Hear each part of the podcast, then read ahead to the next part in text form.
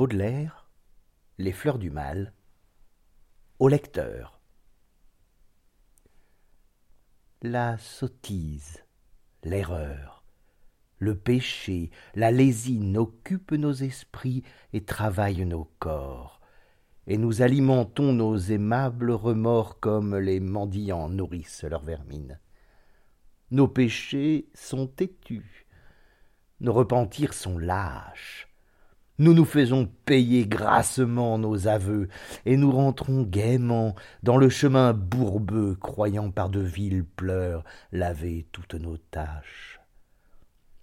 Sur l'oreiller du mal, c'est Satan, trismégiste, qui berce longuement notre esprit enchanté, et le riche métal de notre volonté est tout vaporisé par ce savant chimiste.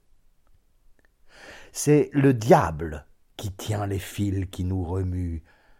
Aux objets répugnants, nous trouvons des appâts. Chaque jour, vers l'enfer, nous descendons d'un pas sans horreur à travers les ténèbres qui puent.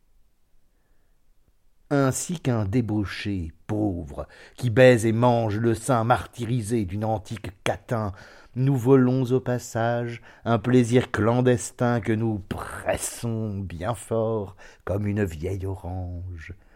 Serré, fourmillant comme un million d'helminthes, dans nos cerveaux ribote un peuple de démons, et quand nous respirons, la mort dans nos poumons descend, fleuve invisible, avec de sourdes plaintes.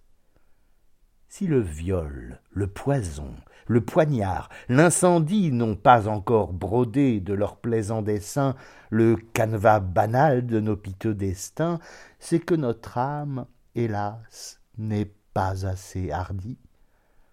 Mais parmi les chacals, les panthères, les lys, les singes, les scorpions, les vautours, les serpents, les monstres glapissants, hurlants, grognants, rampants, dans la ménagerie infâme de nos vices, il en est un plus laid, plus méchant, plus immonde, quoiqu'il ne pousse ni grand geste, ni grand cri, il ferait volontiers de la terre un débris, et dans un bâillement avalerait le monde c'est l'ennui.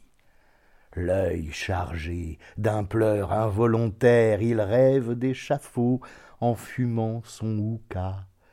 Tu le connais, lecteur, ce monstre délicat, hypocrite lecteur, mon semblable, mon frère.